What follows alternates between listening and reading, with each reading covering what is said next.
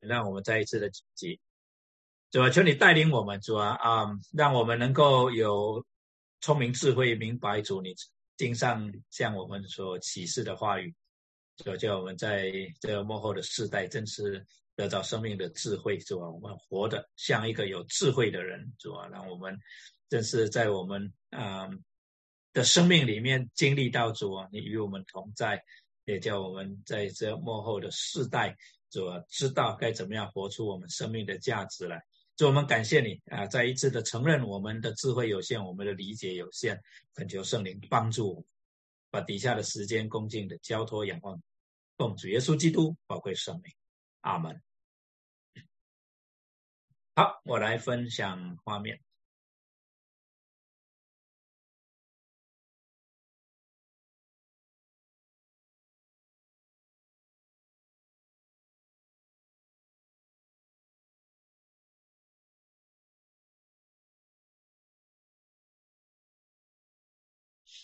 好，今天我们要看第十二章哈，啊，十二章一共有十八节的经文。那啊，今天要看的主题呢是插曲三的啊第一部分啊，一共有插曲三呢，那三个部分，十二章、十三章、十四章。那我们今天看第十二章，它是插曲三的第一个部分，是啊，妇人、男孩。跟大红龙的印象，那大家记得插曲一呢，就是在第六印跟第七印之间，那里所描述的呢，啊，有十四万四千人受印。我们讨论过那十四万四千人，啊，大概论，嗯，就是应应该是指所有的圣徒，当然有不同的看法，有的人说是以色列人，有的人就是特定的啊一些的人不同的看法。不过呢，我相信呢。啊，应该是指哈啊所有的啊信主的哈，那啊接下来呢啊第啊插曲二呢就是啊我们上一次查到两个见证人啊，两个见证人呢是我认为是代表教会啊代表教会，那今天要看的就是插曲三的开头啊讲到一个妇人和一个男孩跟大红龙好像有三个主。主角一样哈，那我们先复习一下他曲二讲到两个见证人，我们归纳出来的一个基本真理就是说，基督徒因苦难而归于上帝，所以苦难其实是基督徒的得胜。而我们面对最大的苦难其实就是死亡，就是死亡。那属灵的原则，第一个，尽管末世处境艰难了教会仍然必须要宣告上帝拯救。与审判的信息，这两个见证人代表啊教会啊，他们啊蛮有能力，可是最后呢，还是啊面对这一个兽哈，而且呢被兽所胜而被杀，可是神还是叫他们复活啊。我们讲到教会面对这个敌对的势力，可能到一个地步，几乎好像世界上好像整个教会都被被毁了一样，但是神会叫。教会好像复活一样啊，再次兴起来。那再次兴起来就不一样，就要被提了啊。那属基督的人难免要经历基督的苦难与死亡，然后才会进入复活的荣耀啊。就像那两个见证人一样。那见证人的血呢，是教会的种子，他们的见证会叫世人啊，或者惊恐，或者将荣耀归于神，或者否定，或者承认神掌权啊。啊，那么在啊，我们一直看下来，有七印，有七号，有七晚，这叙述七印、七号、七晚的过程里面，都有插入一些的叙述。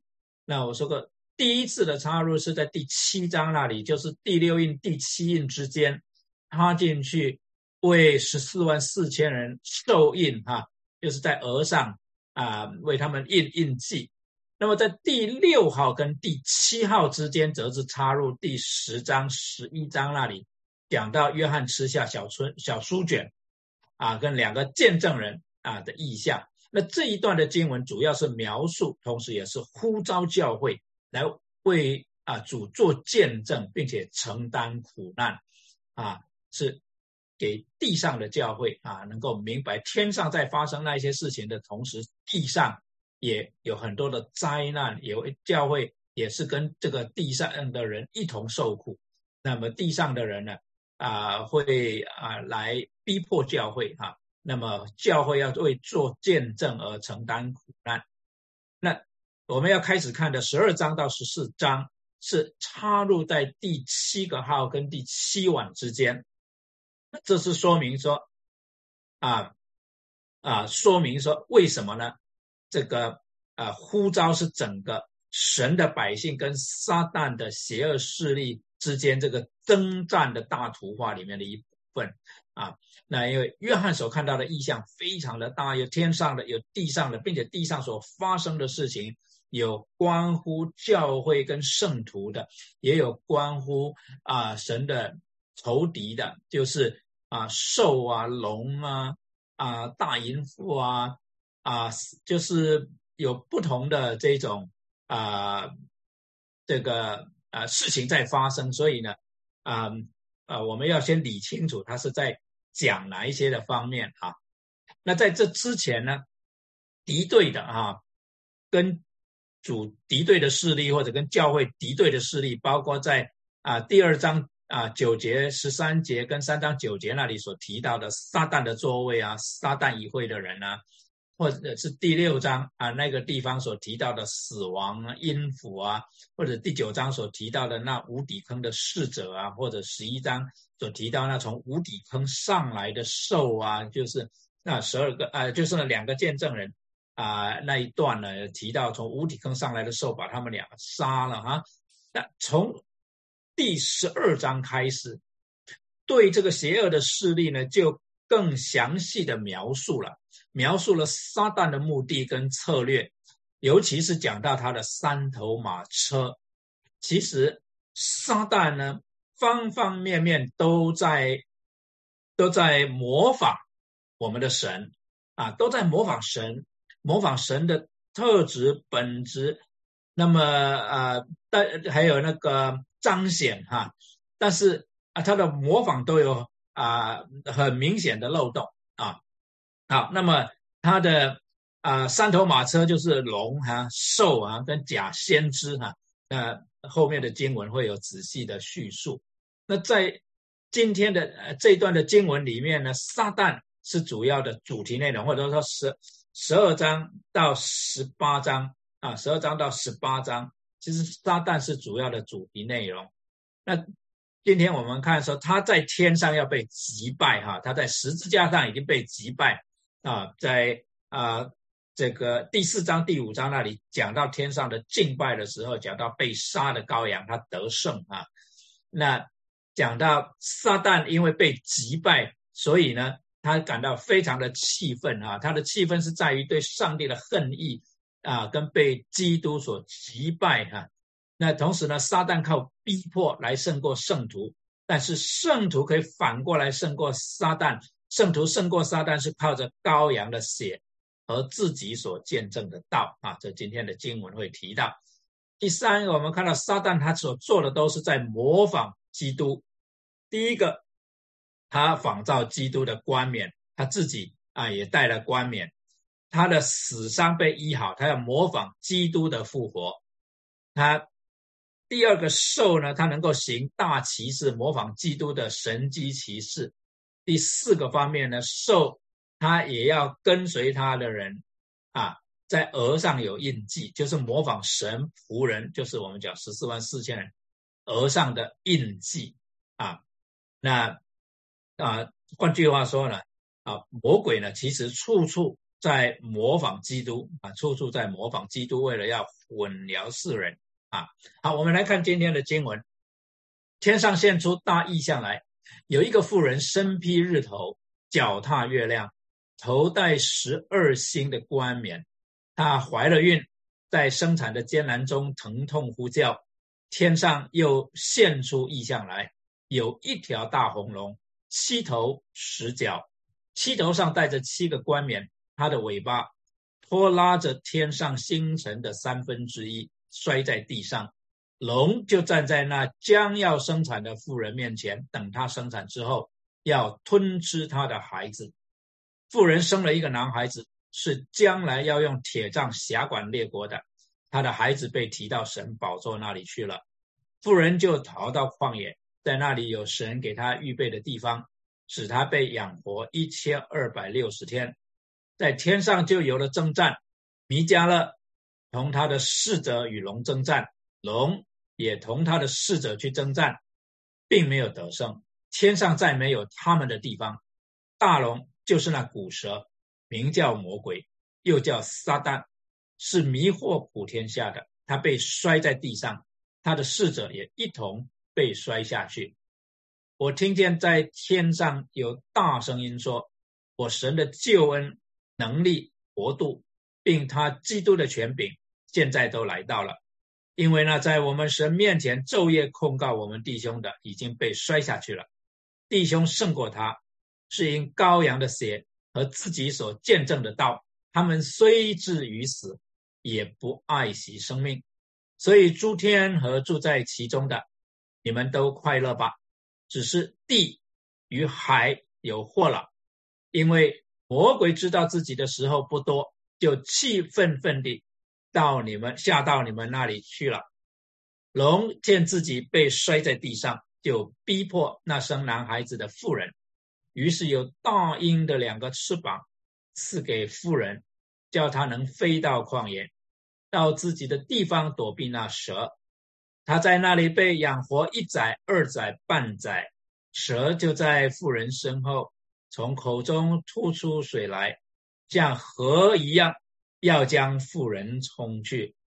地却帮助妇人，开口吞了从龙口吐出来的水，龙。向妇人发怒，去与他其余的儿女征战。这儿女就是那守神诫命、为耶稣做见证的。十八节，那时龙就站在海边的沙上。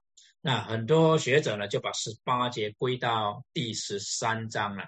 啊，那没有关系。我想这里面呢，啊，有不少的细节呢，需要啊来解释一下。那首先呢。这里讲到的妇人，显然是以约瑟的梦境啊，来象征以色列的全家，或者说，对不起，所有神的百姓，因为他的描述啊，他的描述跟约翰所做的梦啊，啊是非常的类似。那他这里为什么用妇人呢？因为圣经里面讲到神的百姓，常常讲到神的百姓是好像被生下来的啊，被被生下来的。啊，那这个不只是在旧约了，就是即使刚才，我讲到说，主耶稣跟尼格底姆在谈到的时候啊，讲到说人要重生，而尼格底姆首先想到的就是人又不能够进入母腹，怎么能够重新生下来？这个不是只是讲到人啊，这个啊身体哈，就是父母所生，呃，就是母亲生下来这样而已。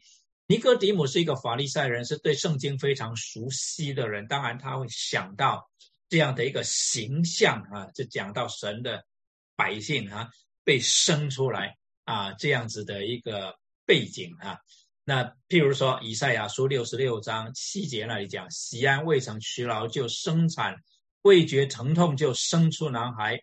我岂能一日而生？民岂能一时而产？”因为西安一娶了便生下儿女这样的事，谁曾听见？谁曾看见呢？就讲到生孩子其实不容易啊，那是说生就生，中间要怀胎啊九个月啊，然后要受很多的苦啊，生产的时候是很苦的，不是那么容易啊。但是西安未曾需要就生产，未觉疼痛就生出男孩，其实是在讲到神的预备了哈。那十三节那里讲到母亲怎样安慰儿子，我就照样安慰你们，你们也必因耶路撒冷得安慰。好，那他描述这个妇人，我们知道说啊是指哈神的百姓。那么啊他又描述他身披日头，脚踏月亮，头戴十二星的冠冕。那立刻就把我们带回去到创世纪啊三十七章那里。约瑟做的梦啊啊，那里说后来他又做了一个梦，也告诉他的哥哥们说：“看啊，我又做了一个梦，梦见太阳、月亮啊，就是指啊雅各啊跟啊这个拉杰啊，那么与十一个星向我下拜啊，梦见太阳、月亮与十一个星向我下拜，那显然啊啊他也是一个星嘛啊，简单就讲十二个兄弟啊，那再加上父亲母亲这样，那他怀了孕是什么意思呢？怀了孕，让我们想到这这一群啊，从神的百姓中间要出来一个人啊，要出来一个人啊。那在以赛亚书里面，我们记得很熟悉的经文，有一婴孩为我们而生，有一子赐给我们，政权必担在他的肩头上，他名称为奇妙、测试、全能的神、永在的父、和平的君。那创世纪那里就。提醒我们说，神的百姓是生下来的哈，也是因为神生下来的。譬如说，雅各的后裔，因为从约瑟的梦呢，我们就回到当初这十二个孩子啊生下来之前，雅各所经历的神所给他的应许。讲到耶和华站在梯子以上啊，就是雅各啊去哈兰的这个路上啊，他呃。这个见了异象，或者说梦到了一个异象啊。那耶和华站在梯子以上说：“我是耶和华你主亚伯拉罕的神，也是以撒的神。我要将你，就是雅各现在所躺卧之地赐给你和你的后裔。你的后裔必像地上的尘沙那样多，必向东西南北展开。地上万族必因你和你的后裔得福。”啊，讲到啊，这个啊，神的百姓从。啊，雅各出来，那这里啊描述哈那个妇人在生产的艰难中疼痛呼叫啊，那个妇人头上戴了这个十二个星啊，这个冠冕代表啊，就是他是呃神的百姓，而从神的百姓里面要出来一个男孩，而这个男孩要出来并不是那么容易哈，在生产的艰难中疼痛是什么意思呢？生产的艰难是指弥赛亚来之前。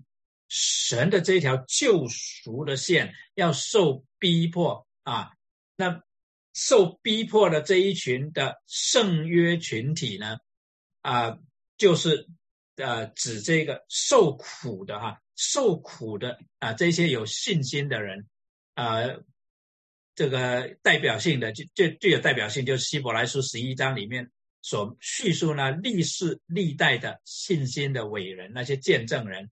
那当然也不只是希伯来书里面所呃十一章所提到的，譬如说还有啊啊先知以利亚啊，他觉得很孤单，神却告诉他说，未曾向巴利屈膝的还有七千人，这些没有记载他们名字的啊，也还有很多很多。那这一些人所受的苦难，这些人所受的逼迫，就是反就是代表说。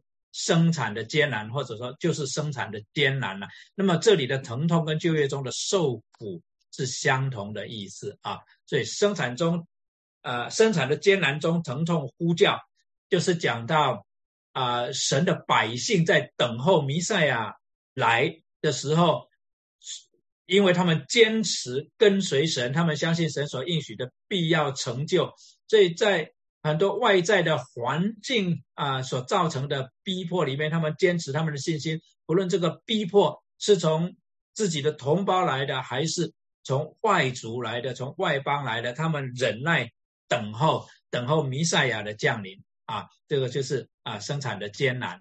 好，那所以希伯来书那里讲到这一些的人，三十九节说，这些人都是因信得了美好的证据，却仍未得着所应许的。所以十二章一开始就接着勉励我们：我们这既有这许多的见证人，如同云彩围着我们，就当放下各样的重担，奔脱去容易缠累我们的罪，存心忍耐奔那摆在我们前头的路程。那么这个生出来，在弥迦书那里，他也有类似的叙述。他讲到伯利恒一法他，你在犹大诸城中为小，将来必有一位从你那里出来，在以色列中为我做掌权的。它的根源从亘古从太初就有，耶和华必将以色列人交付敌人，只等那生产的妇人生下子来。那时掌权者其余的弟兄必归到以色列人那里啊。这一段也是讲到会有一位王者生下来，就是回应先知以赛亚在九章六节七节那里所说的，有一子因为我们而生啊，有有一子赐给我们，有婴孩为我们而生那里哈。那第四到五节里面哈，这里妇人所生产的这男孩子是预表谁呢？第五节说。妇人生了一个男孩子，是将来要用铁杖辖管万国的。他的孩子被提到神宝座那里去了。那从使徒的角度来看，从我们的角度来看，就很容易明白了。因为诗篇第二篇就明讲到这一位掌权者啊，受膏者说：“我要传圣旨。”耶和华曾对我说：“你是我的儿子，我今日生你。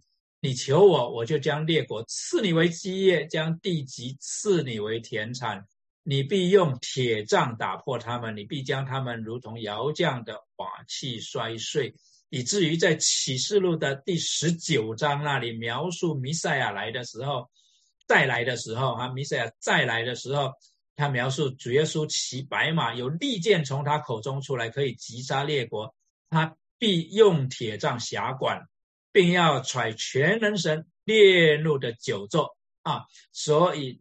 明显的是指弥赛亚，指基督啊。那基督生下来的时候，龙就是撒旦，他要做一件事情，他要吞吃这孩子啊。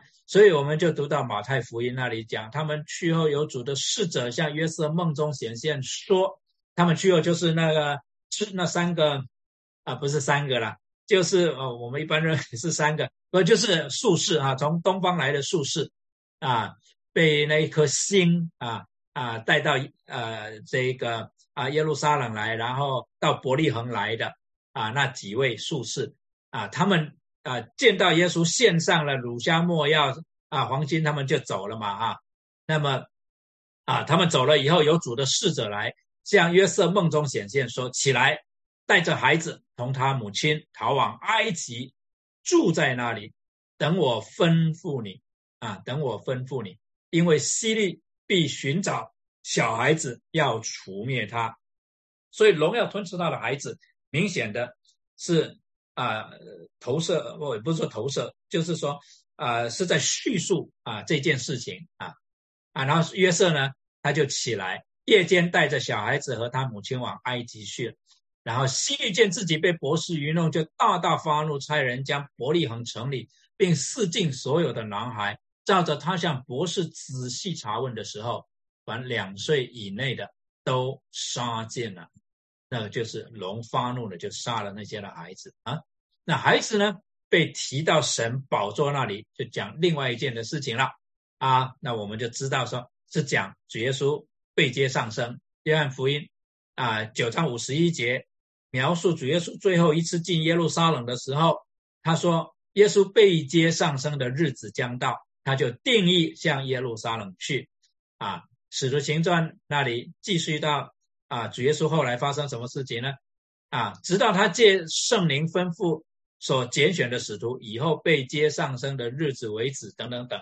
那么他就在地上四十天的时间教导他的门徒关于神国度的事情，然后他告诉他的门徒要留在耶路撒冷，不要离开，等到圣灵降临以后。啊，他们再从耶路撒冷出去到地极去为主做见证啊，然后他就被接上天，就被接上天。所以这里讲到孩子被提到神宝座那里，也是讲到弥赛亚啊，他要被接上天。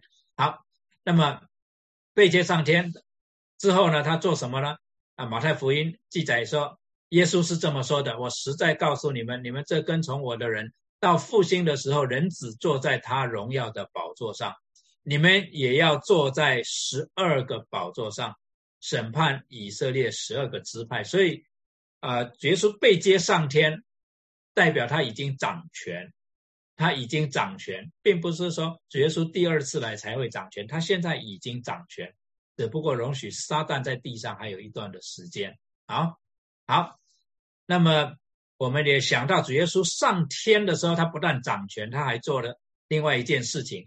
以弗所书四章八节那里告诉我们说，所以经上说他升上高天的时候掳掠了仇敌，将各样的恩赐赏给人啊。那这里就是讲到他赐给教会有使徒、有先知、有传福音的、有牧师和教师，他赐给教会各样的恩赐啊，来建造教会啊，来建造教会。那这一节的经文是指着诗篇六十九篇的十八到二十节作为背景的。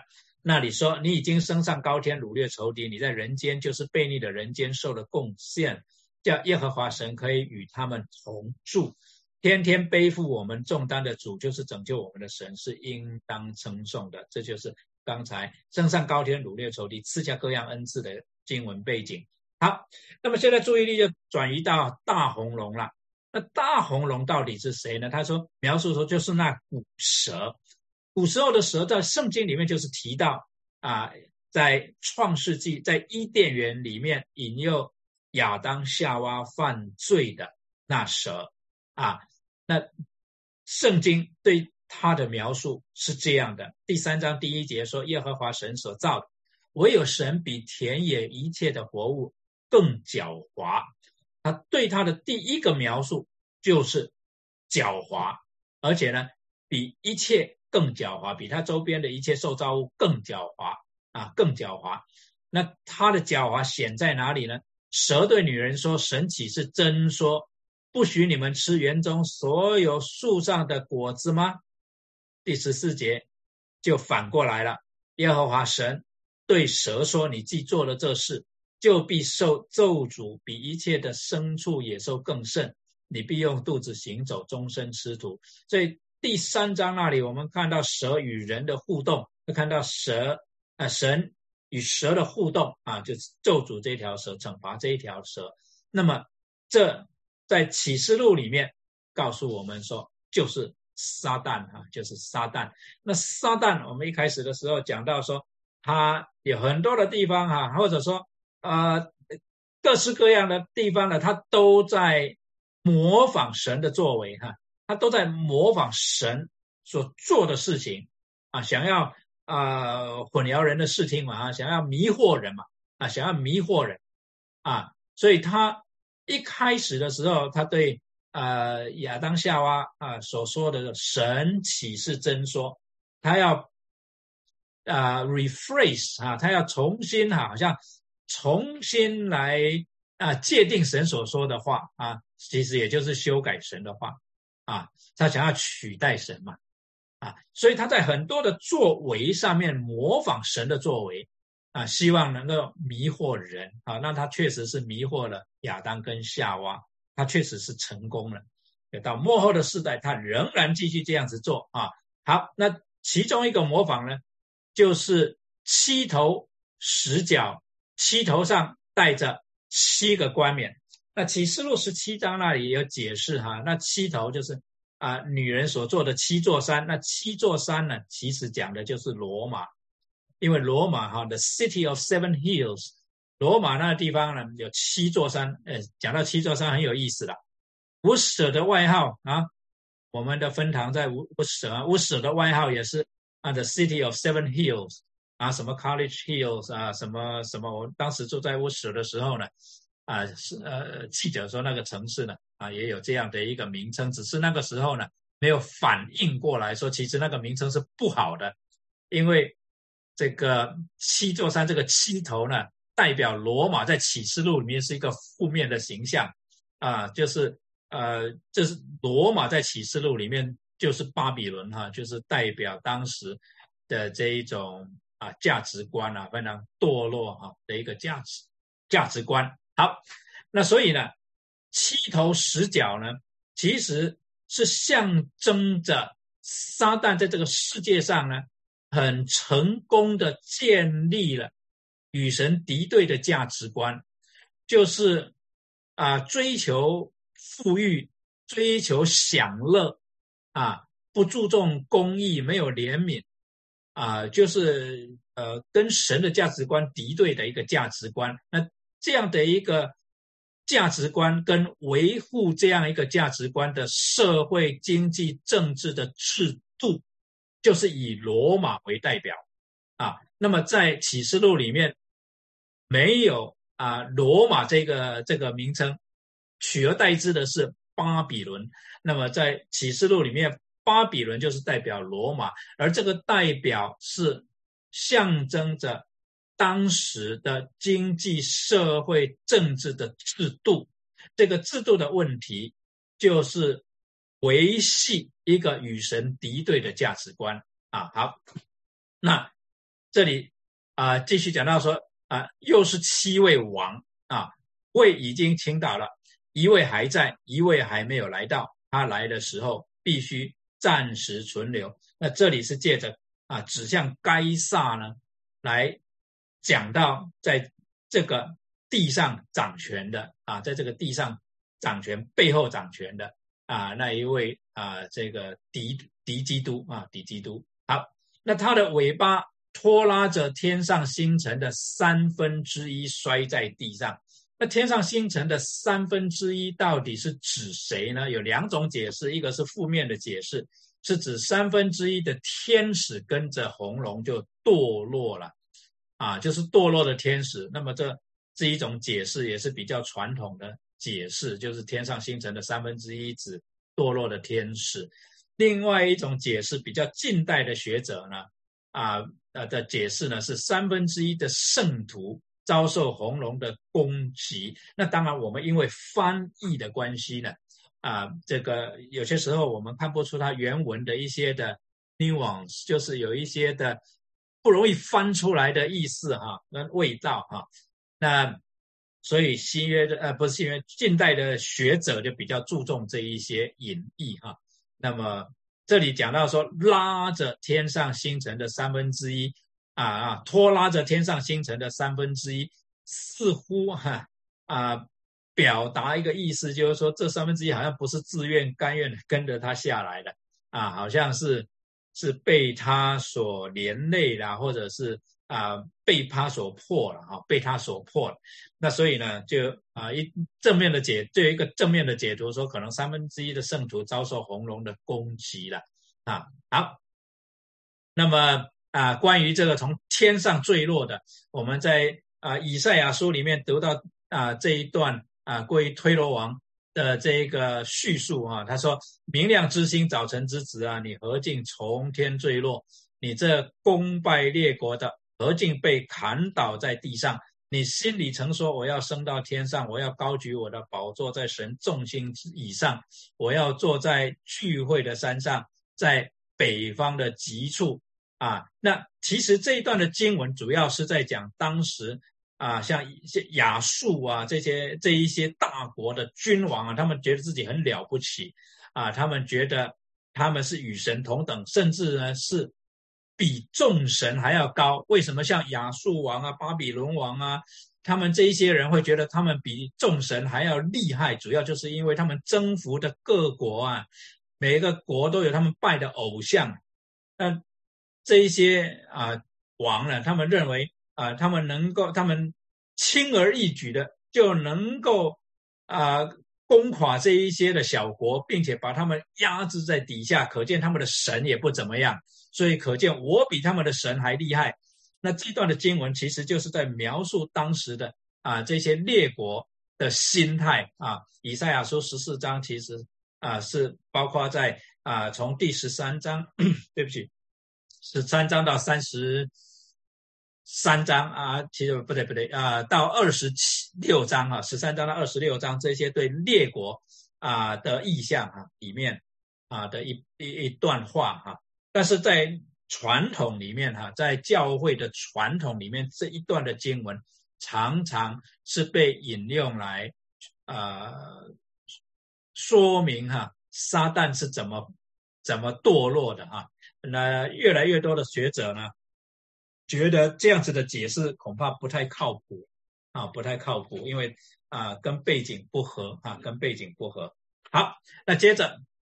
约伯记那边也讲，那时晨星一同歌唱，神的众子也都欢呼。那这里的晨星是指天使吗？有点可能啦，啊，可能啊。神的众子也都欢呼，神的众子啊，也是指天使嘛，在约伯记里面啊，是这样子的一个啊啊语境嘛啊。好，那路加福音那里也讲到，撒旦从天坠落啊，说主耶稣也提醒门徒啊，不要因鬼服了你们就欢喜，要因你们的名记录在天上欢喜。好，那这里的星跟第一节的十二个星有没有关系？有可能有关系哦，是不是？因为在这样的一个语境里面呢，他们啊同时都提到星嘛，是不是？那如果十二个星是指所有的真以色列民，那么这里星辰的三分之一很可能就是指上帝的百姓有三分之一受到红龙的攻击了啊。所以呢，第二种的解释似乎是比较合理的，就是正面的解释哈是比较合理的啊。那么但以理所看到的意象，在八章十到十一节那里，他也讲到啊，这个与基督敌对的或者与神的百姓敌对的这个人，这是指亚历山大的四个大将军之一哈，就是西流士王朝的后代叙利亚王，他渐渐的强大啊，那。好像高级天象啊，将些天象和星球抛落在地，用脚践踏。那这里明显的是指他欺压神的百姓嘛啊，所以你这里觉得这里的天象星球都是指啊神的百姓了哈。那这里讲啊智慧人呃，但以理书里面也讲到智慧人必发光，如同天上的光，那使多人归义的必发光如星，直到永永远远。啊，那但以理书的背景里面，星也指智慧人跟异人。那么在启示录十二章四节的星，自然应该是指神的子民了。哈，三分之一的星辰被拖拉到地上啊，应该是指神的百姓受苦了。啊，那这样解释比较合乎以色列人的文化背景啊。毕竟他们也熟悉上帝给亚伯拉罕的应许，说你的后裔要怎么样。你向天观看数算众星，能数得过来吗？你的后裔要像仙天上的星那么多，海边的沙那么多，所以用星来代表啊属神的百姓，其实也很合乎以色列的文化背景。好，那么在天上就有了征战，在这个征战这边，我们碰到两个问题：第一个，米迦勒到底是谁？第二个，米迦勒，米迦勒他曾经啊跟谁征战？与主。啊，一起跟谁征战？那么犹大书里面告诉我们啊，其实这个就是以色列的传统。他们称弥迦勒为天使长啊，天使长啊，为摩西的尸首与魔鬼争辩的时候，尚且不敢用诽谤的话责备他，只说主责备你吧。啊，所以他是一个天使长啊，我们叫做 Archangel 啊，就是天使里面带头的啦。啊，那但以理书里面也记载了，那时保佑你本国之民的天使长米迦勒。啊，那天使长这里是我们的翻译，原来的这个原文呢，翻成英文是 Prince Prince 我们一般翻成王子啊，王子，但是避免混淆了哈啊，因为王子这个用法，prince 这个用法在西方跟在东方用词不完，呃，一直不完全一样，所以容易造成混淆。那呃，和合本啊翻译的人呢，就把它翻成天使长了啊，我只是提醒大家原文呢。啊，做大军哈，啊，就是说，prince 翻成英文就是 prince，啊，米迦勒必站起来啊，等等。好，那么直译的说话呢，那站岗保护你本国之民的大能的王子米迦勒闭起来，意思就是米迦勒好像就是保护神的子民的那一位在天使中带头的啊，好像王子一样啊。好，那从但以理的描述来看，米迦勒跟他的天使就是协助人子的，就是协助弥赛亚的服役的天使。那么米迦勒在天上的征战呢，是反映出基督在地上的救赎工作，就是彻底的败坏撒旦的工作。就好像主耶稣基督代表所有圣徒，米迦勒的行动是为所有真以色列人效力啊，他就是啊。就希伯来书一章十四节那里讲到，天使都是服役的灵嘛，哈啊，为得救恩的人啊来效力，哈得救赎的人来效力啊。那但以理书在啊十章那里，他啊描述到人子啊，那描述到一位像人子的啊，像人子的。然后呢，他接着说，但以理啊，不要惧怕，因为从你第一日专心求明白将来的事，又在。你上帝面前刻苦己心，你的言语以蒙应允，就是呃，但以理在祷告的时候呢，啊，就看到这个意象啊，这样一位像人子的来跟他说了，你的祷告已经蒙垂听了，而且蒙应允了。我是因你的言语而来，但波斯国的魔君拦阻我二十一日。忽然有大军中的一位啊，尼迦勒来帮助我啊，就是 one of the princes 啊，princes 啊，就是王子中的一位啊，大军中的一位，或者说天使长中的一位弥迦勒来帮助我，我就停留在波斯诸王那里啊。那么啊，到十八节那里又说。有一位形状像人的又摸我，使我有力量。他就说：“你知道我为何来见你吗？现在我要回去与波斯的魔军征战。我去后，西利尼的魔军必来，但我要将那录在真确书上的事告诉你。除了你们的大军弥迦勒之外，没有帮助我抵挡这两魔军的。所以弥迦勒显然是与主啊这个并肩作战啊。那那天上征战的结局是怎么样？大龙。”就是那骨蛇，它被摔在地上，它的侍者也一同被摔下去。那这里就跟拖拉三分之一的心啊，到地上是两回事了啊。就他的使者是被摔下去。征战之后，最重要的结果就是天上从此再也没有他们的地方。那这里的语气跟但以理书第二章那里非常的类似啊，就讲到你观看见有一块非人手凿出来的石头，在但以理书讲到说。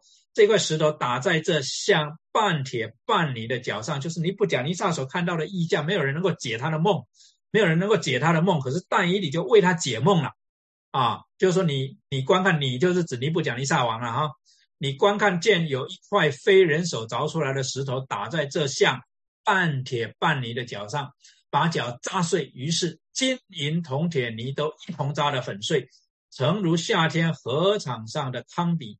被风吹散，无处可寻。到这里呢，其实是描述在每一个时代，那时候这一个啊势力大的不得了的帝国啊，这些的帝国在人的眼里看起来像大山一样啊，一座一座大山一样，很了不起的。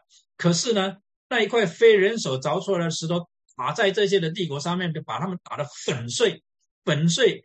到什么地步呢？如诚如夏天河场上的康比被风吹散，就是碎到呢，一点的能力都没有。风一吹呢，就把他们吹的到处都是，就吹散了。啊，本来像山那么大的啊，大有能力的帝国呢，这个在弥赛亚来的时候审判的时候，就是像康比一样被风吹散啊，打碎这项的石头，反而变成一座大山，充满天下。当那列王在位的时候，天上神必定立一国，永不败坏，也不归别国的人，却要打碎灭绝那一切国，这国必存到永远，就是基督的国啊，就是基督的国。所以我们在启示录里面啊，在第四章、第五章，在第四呃嗯第七章啊十六章，我们在。插入的经文里面，我们看到天上的颂赞，就讲基督的国啊，基督的国要存到永远。好，那啊，很多的解经家把一块非人手凿出来的石头解释为主耶稣基督，那明显的主耶稣也是肯定这样子的解释啊，也是肯定这样的解释啊，因为啊，耶稣看着他们说，经上记着，匠人所砌的石头，已做了房角的头块石头。这一节的经文呢，是在啊先知以赛亚书的第啊二十八章到三十章，好像是在啊二十九还是三十章那里啊啊呃彼得呢也用这一句经文来告诉我们，我们是活石被建造成为灵宫。所以呢，对使徒来讲，这一节的经文非常的重要的。而这个石头就是主主耶稣基督嘛，就是房角的头块石头嘛。啊，凡掉在那石头上的，必要跌碎；那石头掉在谁的身上，就要把谁扎的稀烂。所以明显，这一块非人手凿出来的石头，就是指主耶稣基督。好，那么天上有大声音说，这是一种的表述，从宝座上面来的声音啊。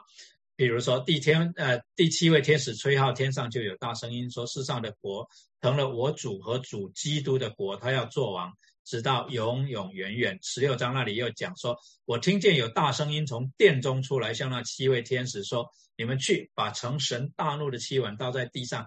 常常讲到从宝座声啊出来的声音，他就讲有。大声音啊，很大的声音从宝座出来，所以这个大声音明显是跟宝座有关系啊。第十二章那里同样啊，在第十节这里啊，同样讲到，我听见在天上有大声音说，明显是从宝座出来的声音。我神的救恩能力、国度，并他基督的权柄，现在都来到了啊，从宝座前出来，因为那在我们神面前昼夜控告我们弟兄的，已经被摔下去了。好像是一个宣告哈，是一个宣告啊。那撒旦控告艺人是常态了。他在那边讲，在我们神面前昼夜控告我们弟兄。譬如说，在约伯记，撒旦回答耶和华说：“约伯敬畏神，岂是不呢？”约伯在神的面前完全正直啊，完全正直，这是圣经的描述啊。圣经的描述说，约伯是个艺人，在神的面前完全正直。可是撒旦就不服气。啊啊！我他不服气，他说：“约伯敬畏你，岂是无故呢？你岂不是四面圈上篱笆维护他和他的家，并他一切所有的吗？他手所做的都蒙你赐福，他的家产也在地上增多。”撒旦的意思就是说，你这一种啊，这个这个啊呃，祝福那一些啊行义的哈。然后咒诅那些行恶的啊，这样子的一个原则呢啊，其实呢是使得人呢产生一种功利主义。他们是为了得到你的好处，他们才敬畏你的；他们是为了得到你的好处呢，才去做做你要他们做的事。所以呢，他们不是真的诚心呢啊，真的爱你，真的是啊顺服你啊。这是撒旦呢向上帝的挑战呢啊。那撒旦向上帝的挑战是他一贯的做法，他一向在天上的活动就是主要两个：第一个挑战上帝的治理法则，所以他要混乱上帝创造的次序啊。撒旦诱惑了亚当夏娃所要做的一件事情，就是要破坏上帝创造的秩序啊，那就是之后就一片混乱了嘛。呃，第二个目的呢，他主要的活动就是控告上帝，按着他的形象，照着他的样式所造的人，控告上帝所造的人，因为上帝所造的人是按着他的形象，照着他的样式所造的，所以控告人，也就是间接的控告、嘲弄上帝啊。这这个撒旦不敢不敢当面啊控告上帝、嘲弄上帝，他就借着控告人来嘲弄上帝。啊，所以撒旦的控告不只是针对我们的过犯，他的诡诈跟狡猾，包括控告约约伯的正直不是真的正直，控告亚伯拉罕的信心不是真的信心，我们的信心也不是真的信心，就是撒旦的诡计是这样子啊，控告我们啊。那我们怎么胜过撒旦呢？弟兄胜过他是因羔羊的血和自己所见证的道，他们虽至于死。也不爱惜生命，重点就是在最后这一句话：他们虽至于死，也不爱惜生命。这个其实也就是约伯记他的一个这个整个故事的一个重点啊。约伯不明白这件事情为什么会临到他，他真是不明白。但是他有一个坚持，就是相信这一位神，相信这一位神是可信的。是可信啊，那啊，在各种不合理的情况底下啊，不合理到跟他的经历、跟他的思维啊，跟他原先所建立的许许多多的观念，还有他的朋友啊的人生经验呢，这是归纳出来的人生真理啊啊，都违反的，都讲不通的。在那种情况底下，他仍然选择相信神。所以这里讲到说，他们虽至于死，也不爱惜生命的描述，他们所见证的道，是他们见证这道是没有任何的这种 agenda 的没有任何背后的动机，没有任何的奸党，他们就是全然的相信主所传的道是真道啊。好，那么结果撒旦被摔下去，地与海有祸了，所以诸天和住在其中的你们都快乐吧。只是地与海有祸了啊，因为撒旦已经被摔到地上去了嘛，天上就安静了嘛，啊，安静了。不会像说这一个像约伯记一开始的时候讲到神的众子来到他的面前，撒旦也在其中，然后撒旦就开始控诉啊这个约伯了啊，就开始质疑了啊，开始质疑了。所以我们可以想象得到了哈，撒旦在天上啊，就是也是唯恐天下不乱啊。我们说唯恐天下不乱，他可能也唯恐天上不乱啊。那他既然被摔下去，所以诸天和住在其中的你们都快乐吧。但是地狱还有祸了。因为魔鬼知道自己的时候不多，就气愤愤的下到你们那里去了啊！因为魔鬼知道自己的时候不多，表示结局已经定了啊！可是也就是由于时间有限，结局已定，我们需要坚持忍耐，靠着圣灵竭力保守所赐给我们的真道，因为在这幕后的世代。这个撒旦的反抗，这个 intensity，这个强度只会增加，不会减少。所以你会看到这种人与人之间的争啊，这个相争啊，你会看到各种的罪行会越来越啊越激烈哈。我们人文主义的想法是，人越文明越会避免啊猜忌呀，因为有理性嘛。就会减少猜忌啊，减少误会呀，啊，就会减少冲突啊，就会减少战争啊。所以呢，人类呢越进步越文明了啊。照理说，人与人之间的冲突，它的强度只会降低，只会减少。可是过去两百年给我们看到的就是，并不是这样，正好相反，人猜疑彼此猜疑的心越来越严重。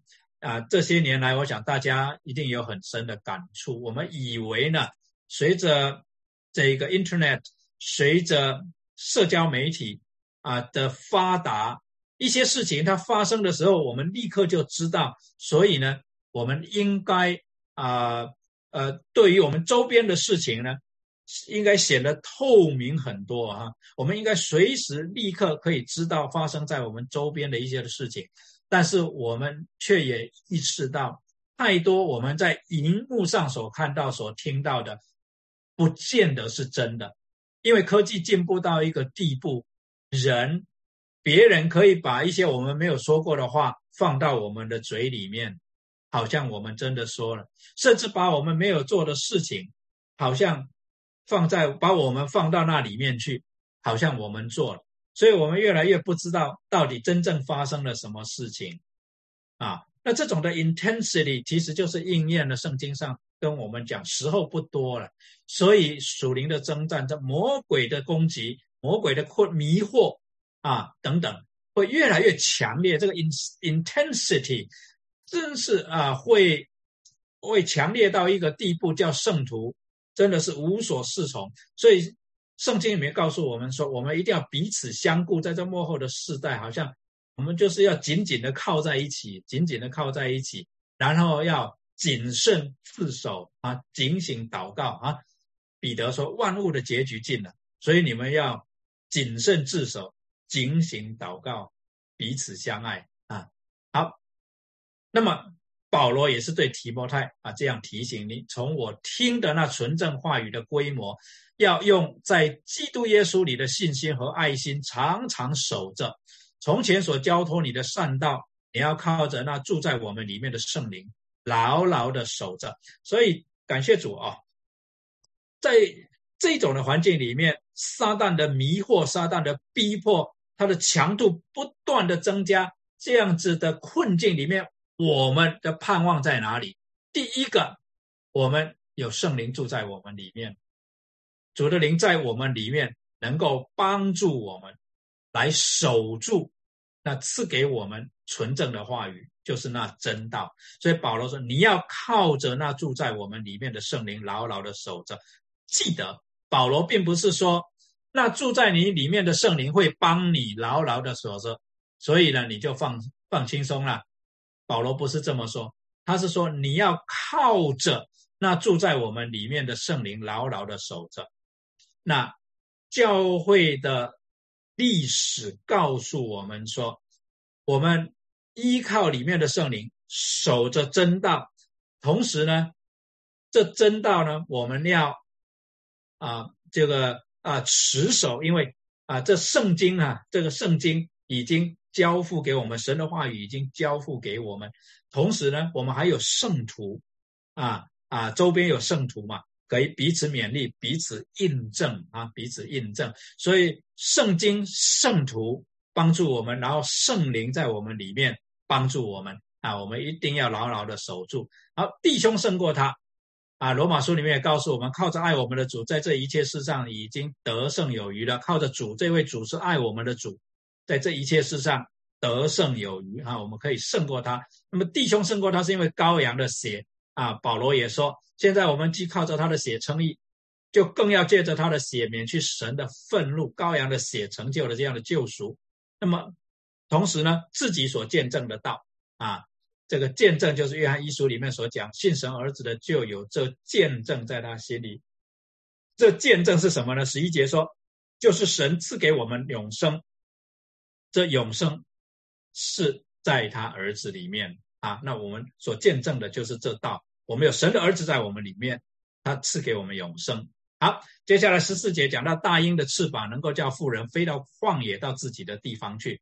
啊，他讲到第十四节那里说，于是有大鹰的两个翅膀赐给富人，叫他能飞到旷野到自己的地方躲避那蛇。他在那里被养活一载、二载、半载。大鹰的两个翅膀啊，有他旧约的背景，就是啊指神啊，就是神的能力了哈。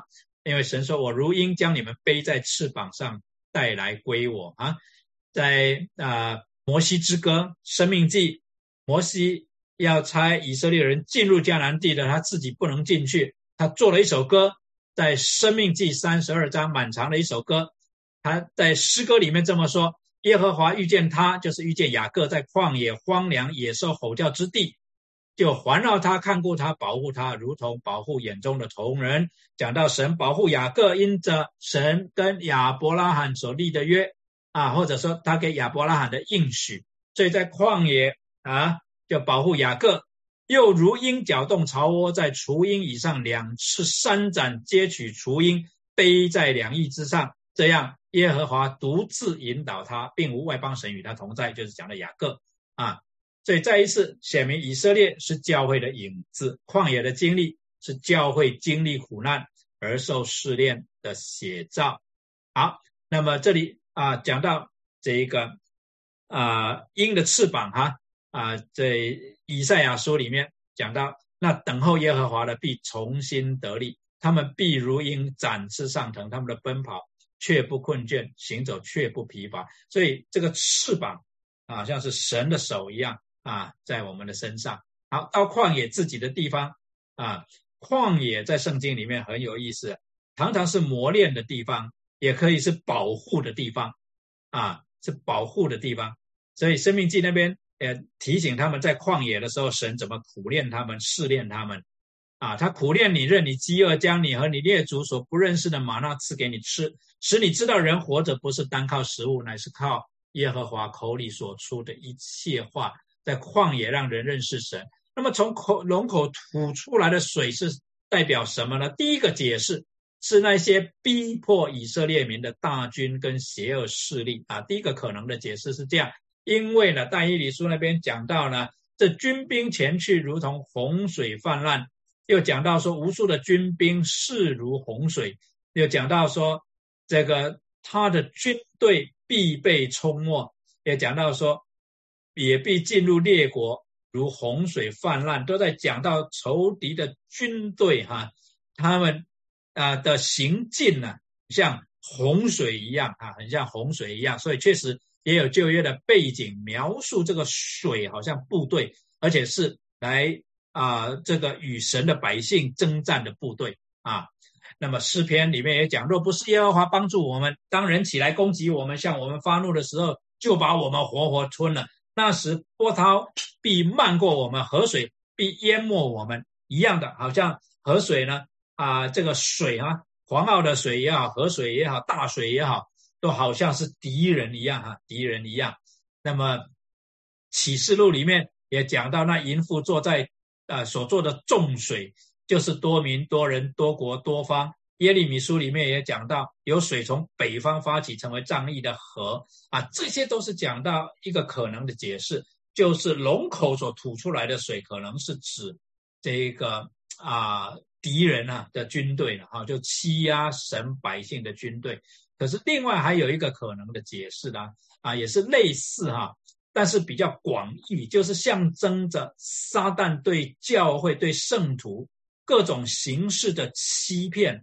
跟逼迫、欺骗是指他内部的手段，啊啊，从内部来动手，从我们人的内心啊啊来动手的；逼迫是指外部的手段，从我们外在的环境啊来动手的哈。那这个是比较广义的解释。那在大卫的诗歌啊里面也有讲到哈，救我出离呃出离大水，救我脱离外邦人的手。然后他说。他们的口说谎言，他们的右手起假誓。大卫在这里讲的大水，显然不是讲敌军呢，而是指啊谎言啊谎言跟虚假。那啊提摩太太也讲到，在幕后的世代呢，谎言啊这些呃，然后还包括荒谬的言语啊这一些啊，是我们啊要注意的啊。那所以呢，可能啊比较呃广义的解释呢。可能呃比较啊合理一点啊，比较合理一点。那第十六节那里讲说，地却帮助富人开口吞了从龙口吐出来的水。那么地开口呢啊，就是要吞下去嘛哈，就是就是要把水吞下去，或者把那个人吞下去，或把产物吞下去。反正地一开口就是要吞灭地上的东西了。那民数记里面呢啊，在雅干一家。这个摩西刚说完这一切话，他们脚下的地就开了口，然后把他们家一切都吞下去了。啊，以赛亚书里面讲地面开裂，产出救恩，使公义一同发生。啊，这里也讲到啊，地面会开啊，地面会开是一个啊描述哈，就地里面也有东西出来啊，也有东西出来。那么在五十九章那里是讲到说，仇敌好像急流的河水冲来的时候。那耶和华的气会驱逐啊，会驱逐他。那这里，所以地开口吞了从龙口吐出来的水啊，地开口一定是要吞吞吞灭一些什么嘛？哈，可以理解为上帝的审判啊，乃至于毁灭啊，上帝幕后要审判，乃至于毁灭所有传播异端邪教跟逼迫教会的人。和邪恶的政权跟势力啊，到最后地位开口吞了从龙口吐出来的水啊。好，那么十三节到十七节这个一一载、二载、半载，还有其余的儿女又是什么意思啊？那一载、二载、半载或者是一千两百六十天，其实是相同的时间段，都是指在呃教会在地上的时间啊。教会在地上的时间，我们上一次有谈到过两个见证人的时候啊，我们有讨论过。那么对于未来派，就是指啊启示录所说的这些事情，会到主再来之前，就是主即将再来才会发生，这个叫未来派。那未来派的代表就是时代主义啊，时代主义，时代主义的这个解释呢，他们认为富人呢。其实是指末世前夕的犹太人信徒了，啊，那一载、二载、半载是指在末日就主再来之前那三年半的大灾难啊，这是他们的解释。那其余的儿女呢，是指主再来之前的外邦人的信徒，啊，他们的解释是这样。可是综合派的解释呢，是指对于富人。综合派的解释是历世历代，不是历史历代了啊！历世历代的以色列民族啊，历世历代的以色列民族，那么就是属神的百姓啊，属神的百姓。那一载、二载、半载，从第一世纪到末日啊，教会时期，其余的儿女就是历世历代的外邦人信徒。好，那怎么解释呢？